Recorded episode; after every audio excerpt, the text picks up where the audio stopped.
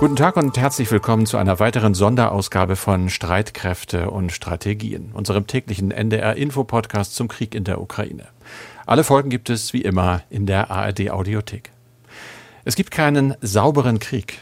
Das höre ich immer wieder in Berichten aus oder über die Ukraine. Gemeint sind damit vor allem Angriffe auf zivile Ziele, auf Wohnblocks, Schulen, Krankenhäuser, aber auch auf Kraftwerke, auf die Wasser- und Lebensmittelversorgung gerade in den Städten. Nach Angaben der Vereinten Nationen sind in der Ukraine bereits weit mehr als 1000 Zivilisten verletzt oder getötet worden, auch Kinder. Und mehr als anderthalb Millionen Menschen sind auf der Flucht, so wie viele unserer Eltern und Großeltern am Ende des Zweiten Weltkrieges. Das ist gerade bei uns Thema. Wir lesen zu Hause das Fluchttagebuch einer Großmutter über ihren Weg in den Westen. Sütterlin, für uns kaum noch zu entziffern, mit Bleistift in ein Vokabelheft geschrieben. Da steht dann, Zitat, Treck verlassen, in der Nacht im Schweinestall geschlafen, mit Wehrmachtsautos weiter nach Swinemünde, die nächste Nacht im Luftschutzbunker, dann ging es bis Anklam. Dort haben wir im Lager genächtigt. Das war noch schlimmer als der Schweinestall.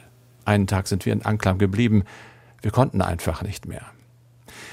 Die Frauen aus drei Generationen und ihre Kinder, es war übrigens kein erwachsener Mann dabei, haben es am Ende bis Schleswig-Holstein geschafft, und zwar im März 1945.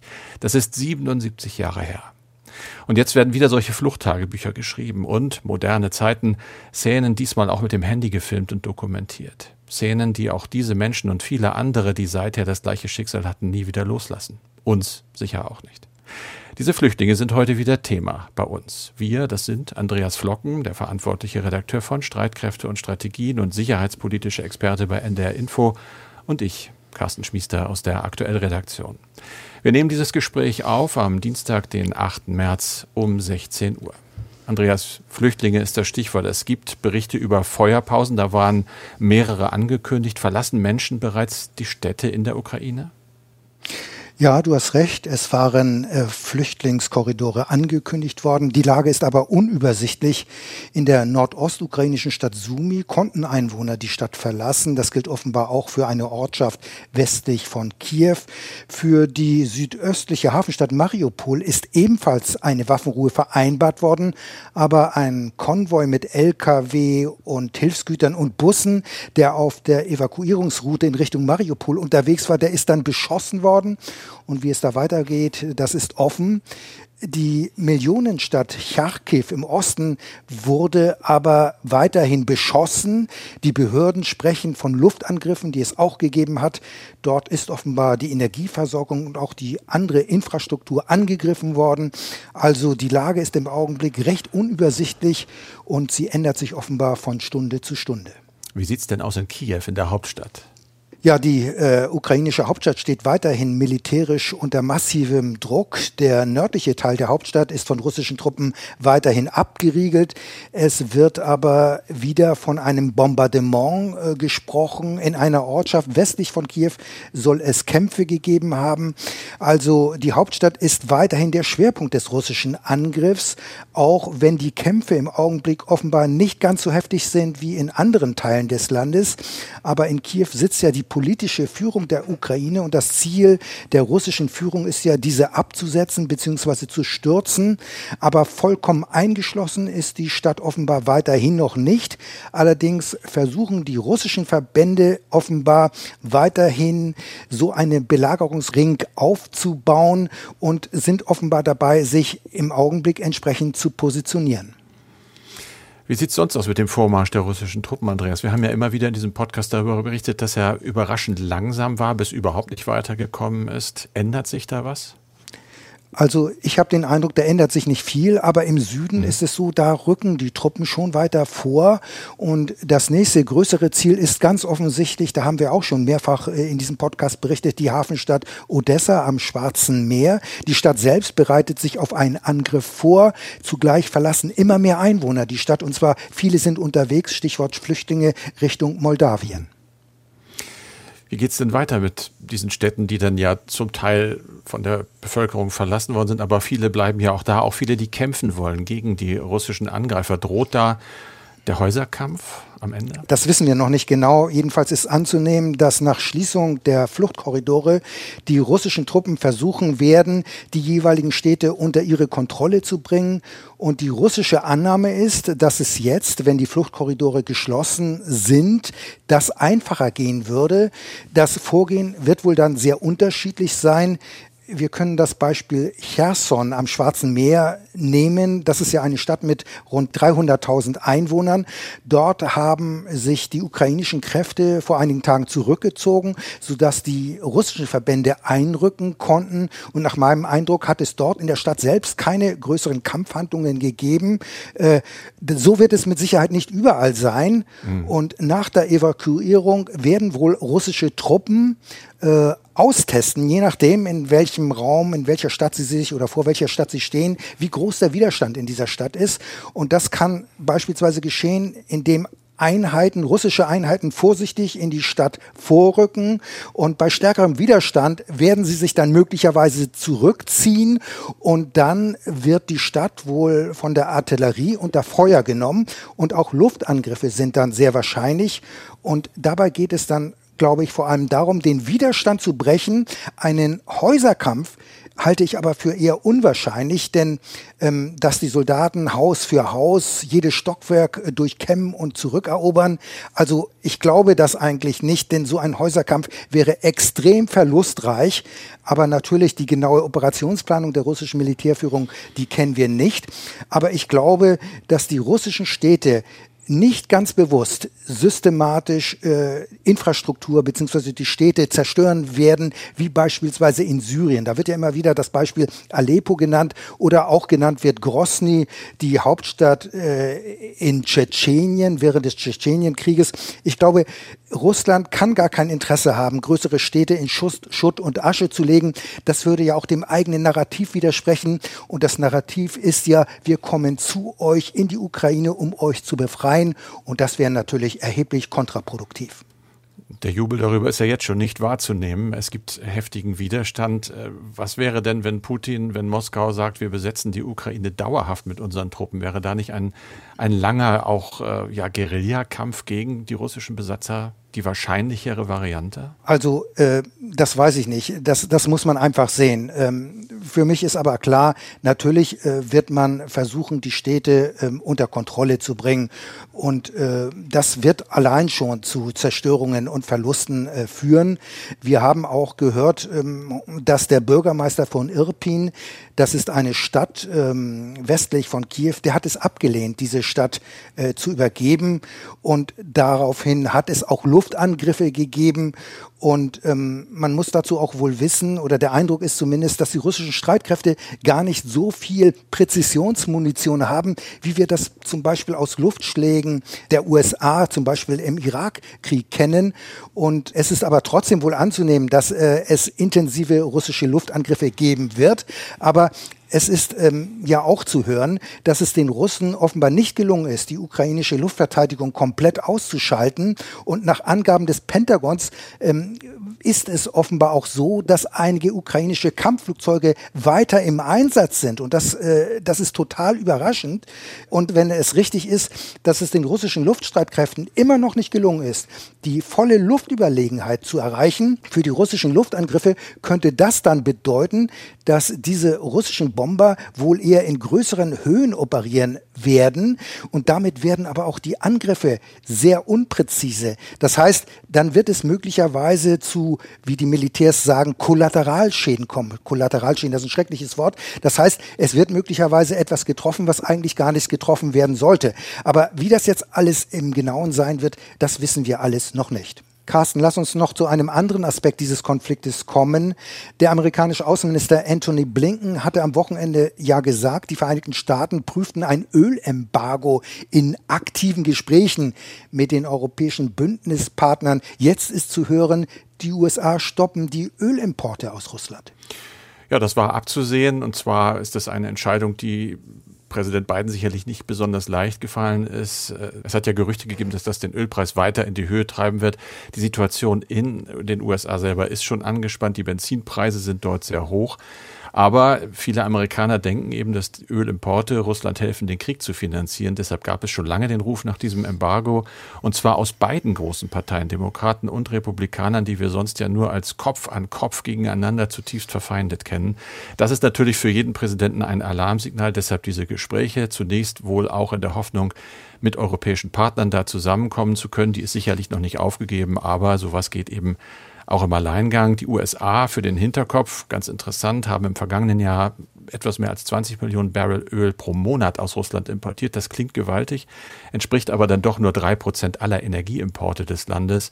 Ausnahme vielleicht die Westküste in Kalifornien, da gibt es etwas größere Abhängigkeiten und da zeigt sich auch im Moment wohl am meisten, was das Ganze für die Amerikaner bedeutet. Ein Liter Preis Benzin von 1,25 Euro.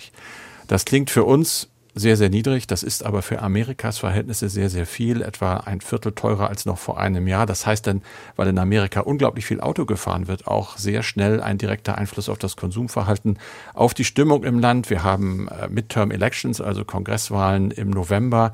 Da muss Biden darauf achten. Aber ich denke, der Druck war jetzt einfach so groß, dass er sich gedacht hat, es muss etwas passieren. Gleichzeitig, das ist auch interessant, gibt es offenbar Gespräche der USA mit Venezuela, eigentlich ein Land, das mit einem amerikanischen Ölembargo belegt wurde nach einer umstrittenen Wiederwahl des dortigen Präsidenten Maduro. Da gibt es möglicherweise die Idee, Amerikas da wieder zaghaft aufzumachen. Zum einen, weil im Moment Maduro von Russland unterstützt wird. Man könnte dort also einen Verbündeten sozusagen auf das eigene Lager holen, aber auch könnte man ein bisschen den Ausfall russischer Ölimporte ausgleichen. Carsten, wenn die USA die Ölimporte stoppen, was heißt das denn für Deutschland? Deutschland ist ja sehr abhängig von Gasimporten aus Russland. Muss da nicht auch Berlin reagieren? Muss Berlin da nicht auch mitziehen? Also wir sind von allem abhängig, von Öl, von Gas, von Kohle und natürlich auch, äh, abhängig ist das falsche Wort, aber ja, wir sind zu einer Rücksichtnahme sicherlich gezwungen, sowohl auf die Europäische Union als auch auf die Vereinigten Staaten. Da wird der Druck sicherlich auf Berlin steigen und man muss gucken, wie lange die Regierung bei ihrem zurückhaltenden Kurs bleibt. Der ist im Moment noch angesagt. Ein Lieferstopp würde eben hier in Deutschland wesentlich härter die Verbraucher und Unternehmen treffen als in den USA, die eben, ich habe es eben gesagt, nicht ganz so viel äh, importieren.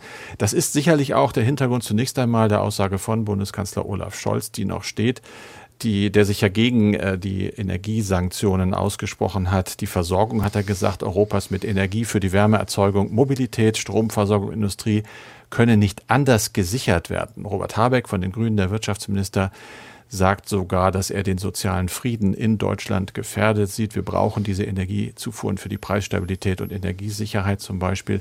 Es gibt allerdings auch andere Stimmen in Deutschland, zum Beispiel hat sich Veronika Grimm mal wieder geäußert. Sie gehört zum Sachverständigenrat Wirtschaft. Sie hat dem Handelsblatt ein Interview gegeben und hat wörtlich gesagt, Verzicht auf russisches Gas sei eine Herausforderung, aber machbar. Man müsse sich dann halt auf dem Weltmarkt woanders Gas beschaffen. Das wird sicherlich teurer. Kohlekraftwerke müssten weiterlaufen lassen. Aber äh, ja, es gibt halt auch viele Leute bei uns im Land, die sagen, das ist der Preis der Freiheit, den wir zahlen müssen. Was sie übrigens sagt, äh, wir reden da hauptsächlich über den kommenden Winter. Für den laufenden Winter reichen wohl nach meiner Recherche und nach allem, was sie auch sagt, die Gasreserven, die wir haben.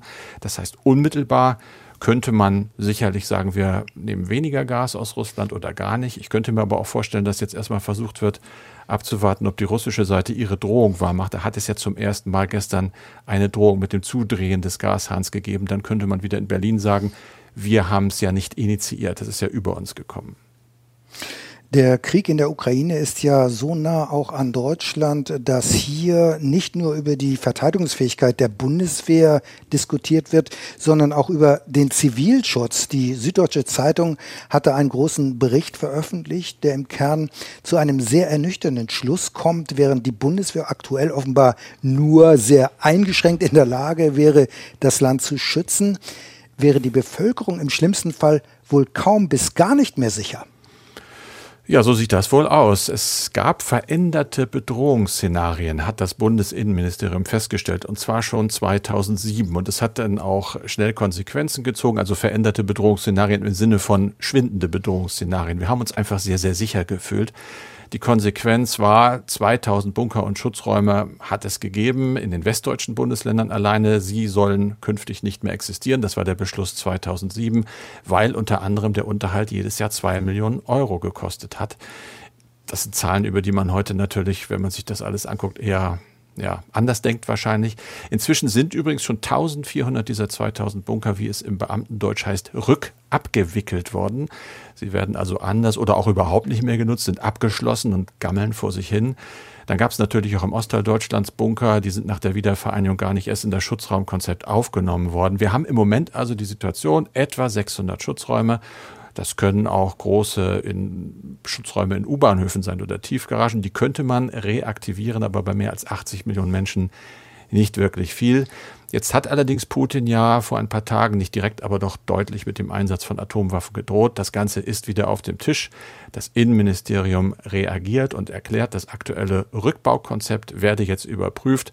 Das Erste, was jetzt gemacht werden soll, ist eine Bestandsaufnahme dessen, was noch da ist, und zwar von Bund und Ländern. Das ist eine Baustelle. Zweite, ganz kurz noch, das öffentliche Warnsystem. Es hat ja einen bundesweiten Warntag gegeben im September 2020. Krachend daneben gegangen, ein Riesenflop. Da sollten um 11 Uhr in allen Landkreisen und Kommunen Probealarme über Sirenen ausgelöst werden. Wir sollten was auf unsere Handys bekommen. Es hat nicht funktioniert. Jetzt wird ein zweiter Anlauf gemacht. Im September dieses Jahres habe ich gelesen, soll das wohl passieren. Und das ganze System wird neu aufgebaut, ist aber auch nicht existent. Und auch sowas geht wie bei der Bundeswehr, das hast du gestern ja lang geschildert, eben auch nicht von heute auf morgen. Zu Deutsch, auch in Sachen Zivilschutz stehen wir blank da. Ja, aber gibt es dafür auch Geld, weißt du das? Da muss es ja dann noch zusätzliche Mittel geben, ne, oder? Alles, was ich lese, ist kein Vergleich mit den 100 Milliarden, die für die Bundeswehr hm. genannt werden. Im Moment noch nicht. Ich könnte mir aber vorstellen, dass das im Zuge der ja, Bestandsaufnahme, wenn man feststellt, wir haben eigentlich nichts mehr, wenn man sich dann fragt, was brauchen wir denn? Was ist denn eigentlich das Bedrohungsszenario? Ein Atomangriff ist das Schlimmste. Da, da hat man mir mal erzählt, dass ich in Hamburg mal so einen Bunker besucht habe. Dann hat es sowieso keinen Zweck mehr, in den Bunker zu gehen, dann stirbst du halt zwei Wochen später. Und zwar genauso schrecklich, weil da oben alles verstrahlt und kaputt ist. Aber es muss eine ganz neue äh, eine ganz neue Denke einfach her und die beschränkt sich eben nicht auf die reine Landesverteidigung, sondern auf den Zivilschutz. Da gibt es richtig viel zu tun. Zivilschutz nach dem Kalten Krieg in Deutschland immer weiter runtergefahren, sicher auch in anderen europäischen Ländern, aber nicht in allen. Carsten, du hast als ARD-Korrespondent in Stockholm ja auch viel über Finnland berichtet, warst immer wieder in diesem Land, das in Sachen Zivilschutz einen ganz anderen Weg gegangen ist. Wie sicher wären denn die Finnen im Falle eines Konfliktes, im, im Falle also, eines militärischen Konfliktes? Hm, deutlich sicherer als wir ganz bestimmt. Hintergrund, Finnland hat fünfeinhalb Millionen Einwohner. In den Städten gibt es ein funktionierendes Alarmsystem, wie übrigens auch beim Nachbar Schweden. Da sind gestern erst wieder um 15 Uhr, wie jedes Jahr, Vierteljahr, die Sirenen getestet worden. Dann gibt es äh, also in den finnischen Städten, auch in dichter besiedelten Gebieten, da leben zwei Drittel der Bevölkerung, Schutzraumplätze für 3,6 Millionen Menschen. Und diese Bunker sind in der Regel so gebaut, dass sie sogar einer direkten Detonation einer Atombombe, die zehnmal so stark ist wie die von Hiroshima, standhalten sollen. In den ländlichen Gebieten sieht es nicht so gut aus mit Bunkern, aber da haben die meisten Wohnhäuser Notunterkünfte. Die meisten Bunker tatsächlich in Finnland sind äh, unter Büro- und Wohngebäuden. Viele werden auch jetzt im Frieden anders genutzt. Schulräume, Eisbahnen. Ich habe das selber in Helsinki unter dem Kaufhaus Stockmann erlebt drei Stockwerke, riesig groß. Ich habe mein Auto nicht wiedergefunden. Alles, hat man mir später gesagt, ist im Kriegsfall eben auch ein Bunker. In Helsinki gibt es 536.000 Plätze, glaube ich. Äh, also man sagt in etwa so viel, dass 100 Prozent der Nachtbevölkerung der Stadt untergebracht werden können, knapp 70 Prozent der Tagbevölkerung. Das ist nicht ganz das, was Finnland seinen Bürgern verspricht, nämlich das Recht auf einen Bunkerplatz, aber eben doch so viel mehr als wir haben und alles so wie ich das erlebt habe, vielleicht nicht jetzt im Neuzustand, aber nutzbar. Und wie nutzbar dieses System ist, hat Finnland gerade erst in der Corona-Pandemie übrigens unter Beweis gestellt. Ich war da ja in Schweden. Da ging dann plötzlich der Ruf los, wir brauchen in den Krankenhäusern Schutzausrüstung, wir brauchen Masken. Nichts war da. Finnland hatte alles auf Lager. Die sind also auch, weil sie so eine lange Grenze zu Russland haben, 1300 Kilometer und ein Jahrzehnt lang immer auch ein Bedrohungsgefühl. Die sind einfach nie, äh, ja, ich sag mal, in die Falle der Geschichte getappt und haben sich wirklich sicher gefühlt und dann alles sausen lassen. Naja, ah Finnland Andreas, wir haben jetzt ein Vorbild, ja. Ja, klar, man, man sehnt sich ja nicht nach sowas. Wir stehen ja alle im Moment da und sagen, ich möchte keine Bunker. Natürlich nicht. Aber wir stehen auch alle da und sagen, da passiert gerade was, was wir nie erwartet hätten. Und diese Überraschung, glaube ich, möchten wir nicht nochmal erleben. Insofern denke ich, ja, Finnland ist ein Vorbild, kann man mal hingucken. Andreas, wir haben wieder Mails bekommen, sehr, sehr viele. Uns, uns heute mal drei ausgesucht. Eine im Prinzip gar keine Frage, sondern sicherlich auch interessant für unsere Hörerinnen und Hörer. Lars Böhme hat uns geschrieben, Vielen Dank für die aktuellen Podcast-Folgen. Ich bin froh über Ihren regelmäßigen und sehr sachlichen Podcast. Schönen Dank in dem die notwendige Einordnung erfolgt. Einen Hinweis zum Völkerstrafrecht möchte ich doch noch geben. Die Erklärungen waren für mich auch in aller Kürze sehr verständlich, aber es gibt sicher Leute, Hörer, die mehr wollen. Da gibt es eine Folge des Podcastes Die JustizreporterInnen, auch der ARD, nämlich der Rechtsredaktion. Und da wird dieses Thema ausführlicher, Klammer auf, mit dem gleichen Ergebnis behandelt. Ganz interessant. Schönen Dank für den Tipp. Zweite Mail von Frank Jenkins. Hallo, auch er bedankt sich für die Sondersendung. Vielleicht könnten Sie einmal die Frage behandeln, ob die Argumentation Russland führe diese in Anführungsstrichen militärische Sonderaktion, weil es von der NATO keine Sicherheitsgarantien bekommt, nicht ohnehin haltlos ist. Russland hat doch Atomwaffen. Ist das nicht die beste Sicherheitsgarantie, die ein Staat haben kann, Andreas? Ja, das ist in der Tat eine Sicherheitsgarantie, das muss man so feststellen. Allerdings gibt es ja seit Jahren den Vorwurf aus Moskau, dass die in Polen und Rumänien aufgestellten US-Raketenabwehrsysteme, dass diese die nukleare Vergeltungsfähigkeit neutralisieren könnten, sprich wertlos machen könnten. Der Hintergrund ist, dass bei der nuklearen Abschreckung das Prinzip gilt, wer zuerst schießt, der stirbt als Zweiter. Wenn aber durch Abwehrsysteme dieses Vergeltungspotenzial wirkungslos gemacht wird, dann gibt es auch keine sogenannte strategische Stabilität mehr. Das klingt jetzt alles ein bisschen kompliziert, aber in Moskaus Wahrnehmung haben die USA mit der Raketenabwehr auch das strategische Nuklearpotenzial Russlands im Visier. Daher will Moskau sich nicht allein auf Atomwaffen verlassen. Angestrebt wird ja daher eben auch eine eigene Einflusszone und deswegen auch die Forderung, die Ukraine dürfe nicht NATO-Mitglied werden. Das ist ja auch eines der strategischen Ziele von Putin.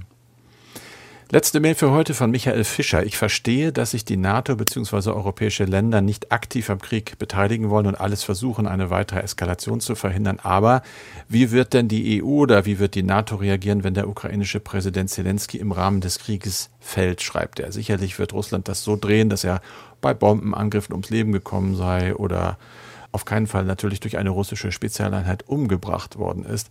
Das kann doch kein westlich geprägtes Land tolerieren. Wäre es für das politische Fortbestehen der Ukraine strategisch nicht besser, fragt er, wenn Zelensky zunächst ins Exil ginge, zum Beispiel nach Polen.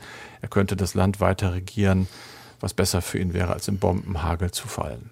Ja, das sind erstmal viele Spekulationen und Annahmen. Mhm. Klar ist aber, Zelensky ist für den ukrainischen Widerstand eine ganz zentrale Figur, eine ganz zentrale Rolle spielt er, die Ikone des Widerstandes. Und natürlich wollen die Russen versuchen oder versuchen die Russen, ihn auszuschalten. Ähm, zugleich denke ich mal, äh, versucht Russland mit Sicherheit zu verhindern, dass sich Zelensky immer wieder an die Bevölkerung mit seinen Appellen wendet. Das ist ganz wichtig. Ich weiß aber auch, ähm, dass offenbar ähm, die die äh, Amerikaner ihm angeboten haben, dem Zelensky fast nahegelegt haben, dass er das Land durchaus verlässt. Das hat er aber abgelehnt und äh, ich finde möglicherweise aus gutem Grund, denn so kann er den Widerstand in der Tat weiter organisieren organisieren, das kann er alles machen. Und äh, von daher bin ich mir auch wiederum sicher, dass es mit Sicherheit einen Plan B gibt, auch äh, bei seinem Team, wie er, wenn die russischen äh, Truppen wirklich die Kontrolle über Kiew übernehmen sollten, wie er dann den Widerstand äh, weiter organisiert. Möglicherweise wird er in den Westen ähm, ausweichen, in den Westen des Landes und von dort versuchen, den Widerstand zu organisieren. Aber wie das genau äh, sein wird oder sein könnte, das wissen wir alles nicht. Danke dir, Andreas. Das war's auch schon wieder für heute von Streitkräfte und Strategien mit Andreas Flocken und Carsten Schmiester. Das Ganze wie immer auch als Podcast. Alle Folgen finden Sie in der Audiothek der ARD. Und noch ein Tipp. Die aktuelle Folge von Amerika, wir müssen reden. Es geht da um den amerikanischen Blick auf den Ukraine-Krieg. Tagesthemenmoderator Ingo Zamperoni und seine amerikanische Frau Jiffer Bourguignon reden darüber, wie die Regierung von Joe Biden versucht, mit dieser Krise umzugehen Und das, obwohl die Ukraine für viele Amerikanerinnen und Amerikaner gefühlt doch ganz schön weit weg ist. Hören Sie also gerne mal rein. Amerika, wir müssen reden, zum Beispiel in der Audio-App der ARD, der ARD Audiothek.